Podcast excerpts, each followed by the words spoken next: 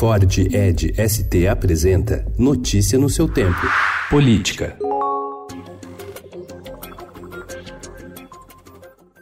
Insatisfeitos por terem que voar de classe econômica, ministros convenceram o Palácio do Planalto a estudar mudanças que possam garantir mais conforto a integrantes do primeiro escalão nas viagens internacionais. A Controladoria Geral da União, por sua vez, considera liberar carona a parentes de ministros nos aviões da Força Aérea Brasileira. O governo está analisando o impacto econômico e também o impacto político das medidas impopulares. É comum ministros receberem ofertas de estatais e empresas de economia mista para custearem a diferença das passagens entre uma apertada poltrona da classe econômica e a mais confortável na executiva. Em muitos casos, os integrantes do governo usam suas milhas ou pagam do próprio bolso a diferença para viajar com conforto.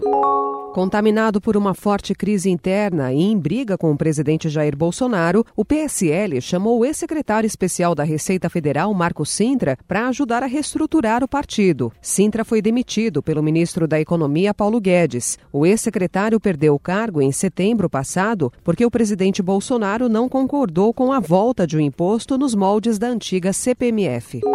Rumo ao Japão, o presidente Jair Bolsonaro fez ontem uma escala em Lisboa e aproveitou para deixar uma mensagem de apoio ao primeiro-ministro de Portugal, Antônio Costa, que faz parte do Partido Socialista e venceu o pleito no início do mês com a manutenção de uma coalizão de esquerda.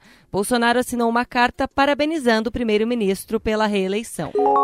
O ex-governador Ciro Gomes, do PDT, erra ao adotar uma estratégia de ataques frequentes ao PT. A opinião é do governador do Ceará, Camilo Santana, do PT, aliado dos Ferreira Gomes no estado. Segundo Santana, Ciro erra porque ninguém consegue construir uma candidatura viável de centro-esquerda sem o apoio do PT. Notícia no seu tempo. É um oferecimento de Ford Edge ST, o SUV que coloca performance na sua rotina até na hora de você se informar.